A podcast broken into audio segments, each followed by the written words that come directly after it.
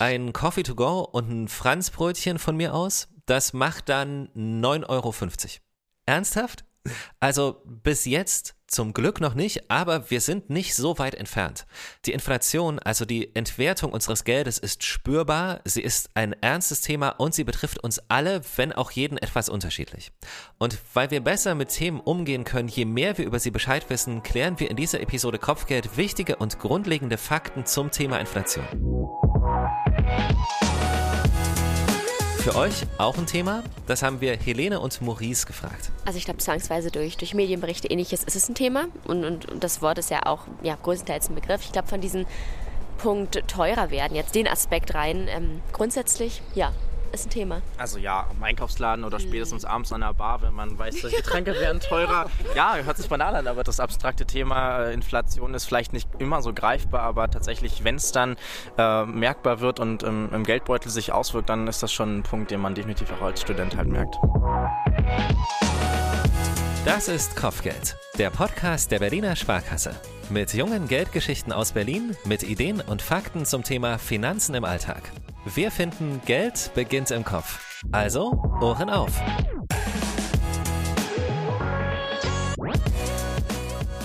Was bedeutet Inflation noch, außer dass Produkte teurer werden und unser Geld immer weniger wert wird? Wie steht es während einer Inflation um unser Erspartes? Und wie gehen wir damit um? Also wie können wir vielleicht auch etwas entgegenwirken?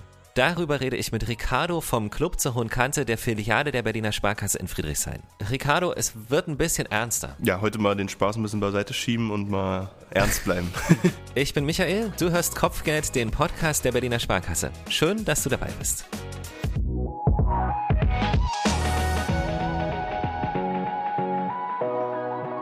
50 Euro sind 50 Euro. An dieser Aussage kann man erstmal nicht rütteln.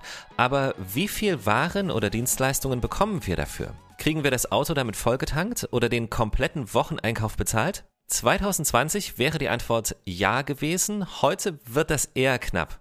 Und genau das ist es, was die Inflation meint. Einen Prozess, in dem das Geld an Wert, also an Kaufkraft verliert, während das Preisniveau von Waren steigt. Für den gleichen Betrag können wir uns weniger kaufen. Ricardo, ich würde gern mit etwas Geschichte einsteigen, weil Inflation hat schon immer eine Rolle gespielt. Kannst du dazu was sagen? Ja, kann ich. Ähm, man, man denkt immer, das ist äh, tausende von Jahren her, weil man ja, ja nur Schwarz-Weiß-Bilder kennt. Ne? Mhm. Wenn man das dann alles in Farbe sieht, äh, sieht es alles mal ein bisschen anders aus. Ähm, aber nee, vor nicht mal 100 Jahren oder so, vor knapp 100 Jahren gab es ja mal äh, in Deutschland eine Inflationsrate von über 50 Prozent. Ja, okay. das ist schon sehr, sehr krass. Mhm. Ähm, und da hat einfach ein Brot mal schlappe 5,4 Millionen Mark gekostet. Und das liegt aber nicht daran, dass sich das dann äh, keiner irgendwie leisten konnte, sondern dass einfach so viel Geld im Umlauf war, dass man dann wirklich Millionen oder Milliarden Euro oder Markscheine in der Hand hatte und damit ja. bezahlen musste. Und dadurch, dass man da früher auch noch keine Karten und oder ähnliches hatte, musste da wirklich mit Schubkarren oder Rucksäcken oder was auch immer da das Geld zum Bäcker geschafft werden über die Theke gehievt. Um sich, um sich dann was Kleines zu kaufen. Um dafür, sich dann eine Scheibe Brot zu kaufen. Ja. Ja. Das ist ja die sogenannte Hyperinflation. Aber weil du es gerade gesagt hast, die lag über 50 Prozent damals, die Inflationsrate. Wichtiger Punkt, wir gucken mal nach, wo das heute so ist. Warte mal. Wir googeln das mal nebenbei. Hier googelt der Chef noch selber. Warte. ähm, du hast da vorhin auch geguckt. Was hast du eingegeben? Einfach Inflationsrate? Einfach Inflationsrate mal eingeben, ja. Ähm, also die Inflationsrate wird, so wie es aussieht, monatlich erhoben und liegt oder beziehungsweise lag im April, das ist bestimmt, also das ist die aktuellste Zahl im Moment, ähm, bei plus 7,4 Prozent. Ja. Es waren Ende des Jahres um die 5 Prozent, mhm. vier Monate später ja. 7,5 Prozent. Das sieht die Welt schon anders ich aus, ne? An, ich höre es auf an der Stelle, genau. Also ich sag mal, die Inflation hat immer so ein bisschen äh, Schwankungen und das ist auch so gesund. Mhm. Ähm, ich habe jetzt nicht genau den, den Inflations, die Inflationsrate im Kopf, ähm, die gesund ist, aber die liegt so um die 2% ja. ungefähr. Aber die Ausschläge werden halt größer.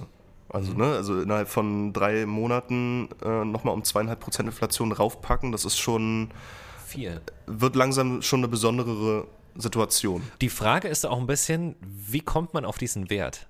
Ich bin eigentlich eher ein bisschen enttäuscht, dass sich das äh, Statistische Bundesamt das so leicht macht. Halt so. Das kann nicht so einfach sein. Genau, genau, genau. Man denkt so, ey, Inflationsrate errechnen, das muss doch kompliziert sein. Ist es aber tatsächlich nicht. Nee, überhaupt nicht. Also ähm, ganz klassisch, so hat man es bestimmt, äh, kommt aufs Bundesland in Deutschland an, aber so hat man es bestimmt in der Schule auch äh, gelernt, mhm.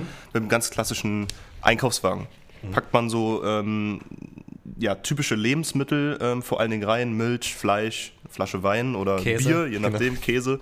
Ja. Ähm, Brot? Brot, ja, ja richtig. Äh, ganz genau. Und listet das einfach, äh, sag ich mal, wenn man einen Wocheneinkauf macht, jede Woche auf. Und genauso macht es auch das ähm, Statistische Bundesamt. Nimmt natürlich noch ein paar mehr Produkte äh, mit rein, äh, wie zum Beispiel äh, Wasser, Gas, Nahrungsmittel sowieso, ähm, Ausgaben für eine Wohnung, Gesundheit, Freizeit und so weiter und so fort und addiert es einfach von Monat zu. Monat und äh, dann kann man so einen Inflationsverlauf einfach nachverfolgen, weil sich dadurch der Verbraucherindex dann einfach äh, abbildet. Mhm. Und auf Basis dessen, wenn man das über die Monate immer vergleicht, kriegt man dann so eine Inflationsrate raus. So eine Inflation hat natürlich Gründe. Das ist nicht einfach nur ein Verlauf, sondern es ist so Ursache-Wirkungsprinzip, mhm. würde ich jetzt mal sagen. Mhm. Wie lässt sich das erklären? Was sind hier so die Auslöser vielleicht auch? Die Auslöser sind gar nicht mal so weit hergeholt, äh, wie man das vielleicht denken mag, sondern die sind eigentlich die ganze Zeit vor unseren Augen. Ne? Mhm. Also ähm, steigende Energiepreise, das kriegt, glaube ich, gerade äh, jeder zu spüren. Ähm, die nochmal. Die jetzt nochmal extremer wird durch den Ukraine-Russland-Krieg. Konflikt auch, genau. Der auch wiederum einen Einfluss auf die Inflation hat. Ja. Ähm, ganz viele Volkswirtschaften ähm, hatten auch große Einbußen bei der Corona-Pandemie. Mhm. Das ist, kommt jetzt wahrscheinlich auch nicht überraschend, dass Corona da auch äh, seine Finger Absolut, im Spiel hat. Ja. Ne? Einführung der CO2-Abgaben treiben natürlich den Preis hoch, Materialmangel, Lieferprobleme. Der größte Punkt sind hier die Sanktionen, ganz mhm. klar, die EU und äh, USA gegen Personen oder auch äh, vor allen Dingen Unternehmen aus Russland äh, verhängt hat ähm, die einfach den Export von Produkten untersagt. Ja. Ne? Und dadurch sagen halt viele deutsche Firmen äh, auch unter anderem, äh, dass sie in Russland kein Neugeschäft mehr betreiben. Einige Unternehmen sich komplett aus Russland entfernt haben, ihren, ja. ihren Standort dort äh, verlassen haben und dort einfach nichts mehr produzieren oder auch nichts mehr exportieren. Ja. Und die gravierenden Folgen daraus sind dann halt steigende Energie- und Rohstoffpreise. Ähm, dadurch reißen dann die Lieferketten, zahllose Produkte verteuern sich und äh, letztlich äh, bremst es dann auch die Nachfrage. Also es ist somit so eine Kettenreaktion eigentlich, wenn man so will. Genau, naja, und dann hat es ja auch, es hat ja auch irgendwas mit dem Image von Unternehmen zu tun. Ne? Ganz viele Unternehmen haben Voll. ja gesagt, alles ja. klar, wir merken hier, nee, mach ich nicht. Genau, ne, genau, ihr brennt ja. die Luft, äh, wir verabschieden uns jetzt mal aus dem Standort Russland, beziehungsweise wir haben Lieferanten aus Russland. Äh, wenn das aber rauskommt, beziehungsweise wir das weiter so machen, ist es ein schlechtes Image, Rep mhm. Äh, Reputation wo man einfach sagt, okay, nee, dann wollen wir nicht mehr aus Russland äh, Rohstoffe und Materialien geliefert bekommen, sondern wir müssen jetzt irgendwie einen anderen ähm, Lieferanten erschließen, der aber vielleicht weiter weg ist und das steigert dann wieder die Preise.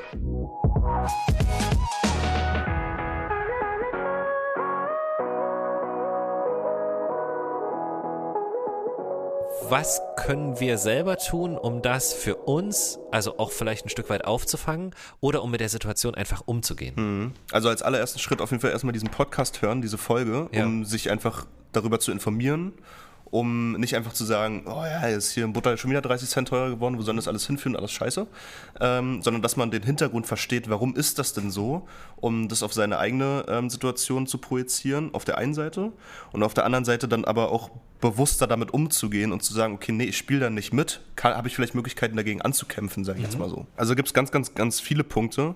Die Überschrift über allen Punkten ist äh, der bewusste Umgang mit Geld. Also spätestens jetzt sollte man wirklich ein Haushaltsbuch führen, was wir quasi jede Folge predigen. ich weiß nicht. Ne? Aber auch hier wird es wieder wichtig. Es geht ja auch ein digitales Haushaltsbuch, was genau. wir auch in jeder Episode gesagt haben. Aber Auf jeden Fall. für die, die zum ersten Mal dabei sind, also es gibt es in digital und ähm, es ist auch verlinkt. Perfekt. ja. Perfekt. Nee, also wie gesagt, bewusster Umgang mit Geld, Haushaltsbuch führen, wenn machbar, antizyklisch einkaufen und tanken oder also nicht dann, wenn es alle tun. Das genau, nicht dann, wenn es alle genau. tun. Ja. Dann natürlich auf Preise schauen, vergleichen, auch Vergleichsportale nutzen und dann, das ist das Schöne am Haushaltsbuch, dass man halt weiß, wie viel kostet was und dann musst du an den einzelnen Stellschrauben halt drehen. Also muss ich jetzt äh, irgendwie unlimitiertes Datenvolumen für mein Handy haben oder geht vielleicht ein äh, Handyvertrag, der 15 Euro günstiger ist, wo ich 15 Gigabyte habe, was in der Regel vielleicht auch reicht. Ja. Ne? Ähm, Also hinterfragen, den Zeitpunkt auch ein Stück nutzen, um zu hinterfragen, Richtig. wie ist mein Konsumverhalten, wie ist überhaupt mein Verhalten, Genau. wie ist meine Einstellung. Richtig. Ja. Haushaltsenergie senken ist jetzt vielleicht auch nochmal so ein Tipp. LED-Lampen benutzen, keinen Standby-Modus anlassen. Das fand ich echt interessant. Kochen mit Topfdeckel. Kochen mit ich Topfdeckel. wusste, dass du das sagst. Spart zwei Drittel Alter, Energie. Ja, Hallo? Ja, warte mal, es gibt sogar, es gibt noch so einen Punkt und zwar, ich habe, weiß nicht, vielleicht haben das ganz viele und ich bin gar nicht der Schlauste, aber ich habe ein Thermometer in meinem Kühlschrank, weil auch da gibt es eine Rechnung, dass ein Grad mehr, also ein Grad wärmer, spart so viel Energie. Das war auch eine Prozent, also es war sowas wie ein Viertel Energie oder so aufs Jahr gerechnet. Ja.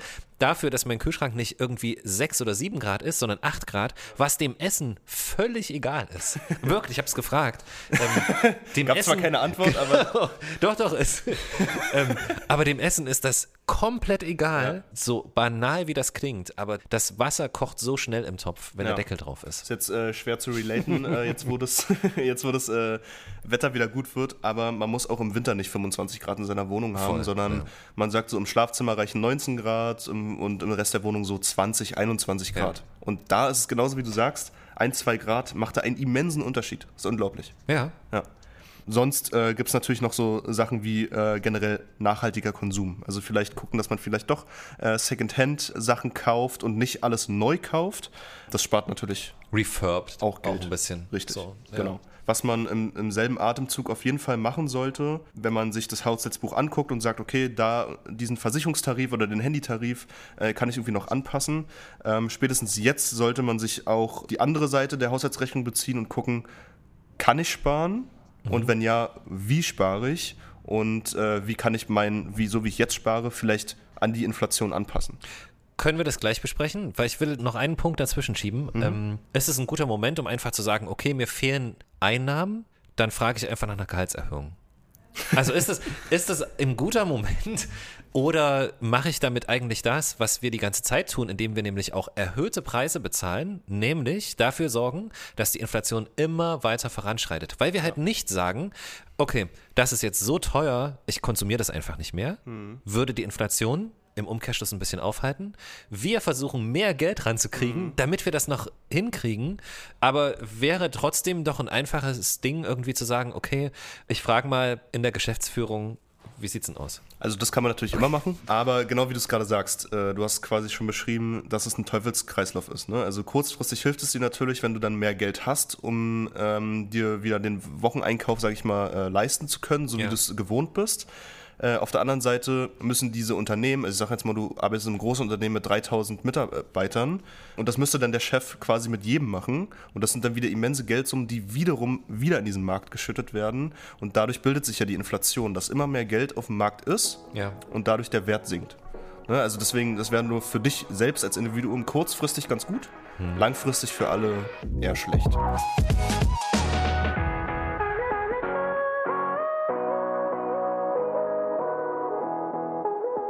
Es ist echt ein unangenehmes Thema. Ja, total. Oder? Total. Also ich weiß nicht. Es ist so, Das ist halt Es genau ist so schade. Es ist einfach so schade. Das, das mühsam ersparte Geld. Du, du weißt, Ricardo hat mir vorgerechnet, wenn du jetzt anfängst, und ich weiß, ich erinnere mich an unsere Gespräche, je früher du anfängst, du bist noch so jung, weißt Ja. du, du fängst mit zwölf an, irgendwie Geld beiseite zu packen, dann hast du dann irgendwann mal das und das. Faktisch habe ich das auch. Die Frage ist, was kann ich damit noch machen? Deswegen auch so die Frage dazu. Ich weiß, wie du die beantwortest. Ich will es trotzdem fragen, lohnt sich Sparen jetzt überhaupt? Ich gebe dir die Frage, die du, äh, die Antwort, die du äh, auch dir schon gedacht hast. Äh, Ja, sparen, sparen nutze ich immer. Ja. Nur jetzt sollte man die Situation nutzen, um sein Sparverhalten vielleicht nochmal zu überdenken, Mhm. um sein, seine Sparstrategie halt der Inflation anzupassen.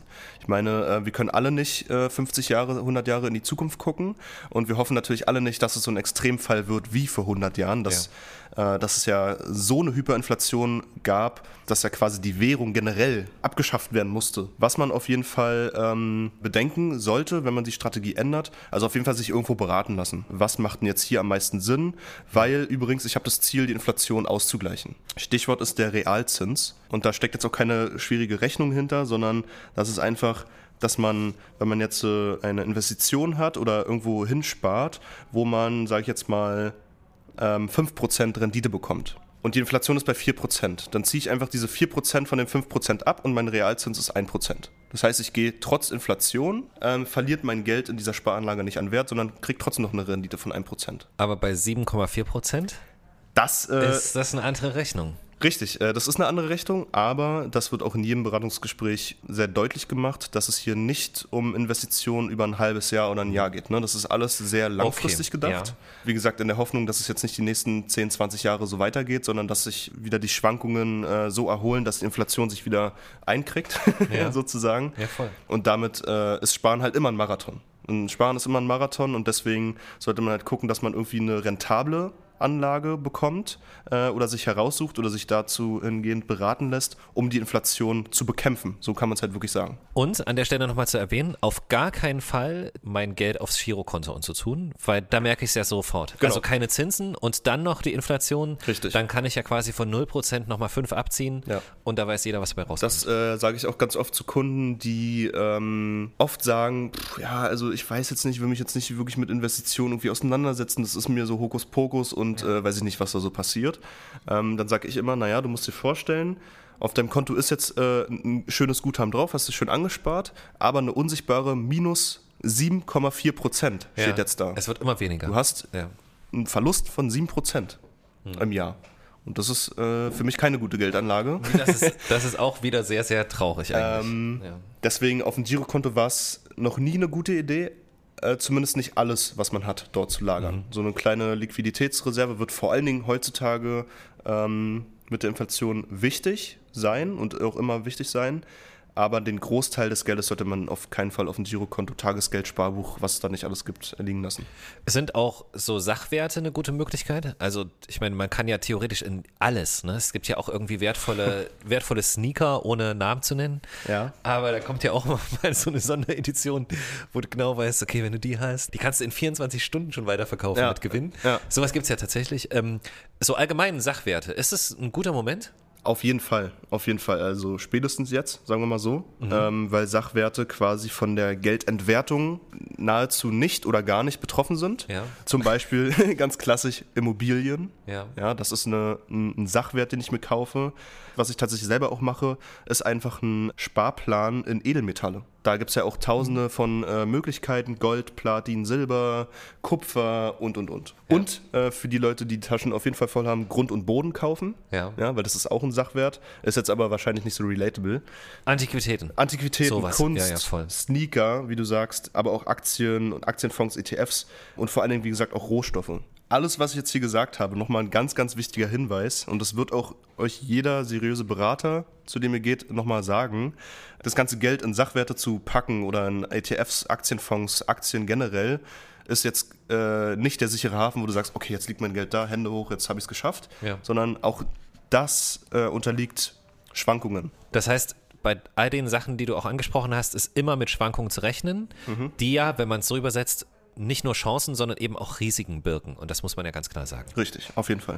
Okay. Es gibt noch so einen abschließenden Punkt, den fand ich auch ganz cool in der Überlegung. Dieser berühmte Notgroschen. Notgroschen ja. so. Meinst du, das ist eher so ein Gefühl, damit ich mich so besser fühle oder, oder macht das wirklich Sinn? Äh, beides, okay. würde ich sagen. Also psychologisch hat das einen guten Effekt, äh, ähm, immer zu sehen, wenn was passiert, ich komme an dieses ja, Geld ran, okay, ich ja. kann das irgendwie bezahlen. Ne? Also psychologisch hat das einen ganz guten, großen Effekt auch. Ähm, wenn du, sage ich mal, ein bis zwei, man sagt immer so, ein bis zwei Gehälter irgendwie mhm. flüssig hast, jetzt nicht unbedingt unterm Kopfkissen, aber vielleicht auf einem Girokonto, Tagesgeldkonto, da kommst du auf jeden Fall safe ran und dann kannst du deine Rechnungen kurzfristig bezahlen. Ähm, das ist nach wie vor ganz wichtig, einen Notgroschen irgendwo rumliegen zu haben. Und beim Notgroschen macht es auch Sinn, das Geld auf dem Girokonto zu lassen. Es ist schnell verfügbar, es ist in der Regel nicht super viel Geld und der Groschen ist ja letztendlich auch dafür da, im Notfall auch benutzt zu werden. Wohingegen Geld, das du nicht für den täglichen Lebensunterhalt brauchst, angelegt werden sollte, weil es auf deinem Girokonto durch die Inflation einfach entwertet wird. Ricardo, vielleicht haben wir es ja geschafft und haben jetzt das was wir auch wollten. Wir wollten nämlich einfach sagen, okay, das bedeutet die Inflation. Und was irgendwie auch so ein Ding ist, es ist halt wesentlich näher, als wir denken. Trotzdem. Ja, leider. Also Angst ist jetzt hier vielleicht der, der falsche Treiber, aber mindestens Respekt. Ja. Äh, man muss gar nicht so weit gucken. Türkei Äh, da sind sie bei 15, 14, 15, 16, 16 Prozent, glaube ich. 16 Prozent genau. Inflation. Deswegen, also mindestens Respekt sollte man vor dem Thema auf jeden Fall haben, dass wir nicht davon unbetroffen sind, auf jeden Fall. you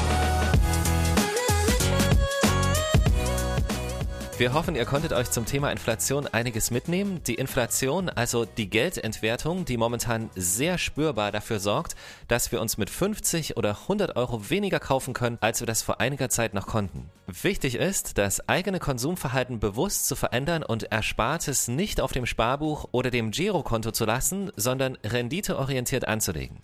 Denn die EZB, also die Europäische Zentralbank, erwartet eine noch stärkere Teuerung zum Sommer diesen Jahres. In der zweiten Jahreszeit Jahreshälfte soll die Inflationswelle dann abflachen. Die EZB geht zudem davon aus, dass sich beispielsweise die Energiepreise im Laufe des Jahres wieder stabilisieren und die Inflationsrate dadurch nach und nach zurückgehen wird.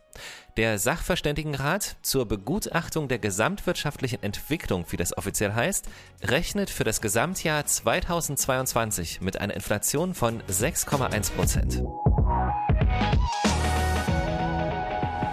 Das war Kopfgeld, der Podcast der Berliner Sparkasse. Wenn es dir gefallen hat, dann lass uns gerne eine gute Bewertung da und abonniere uns auf Spotify, Deezer, Apple Podcast oder Google Podcast. Und jetzt auch auf Amazon Music und über Alexa.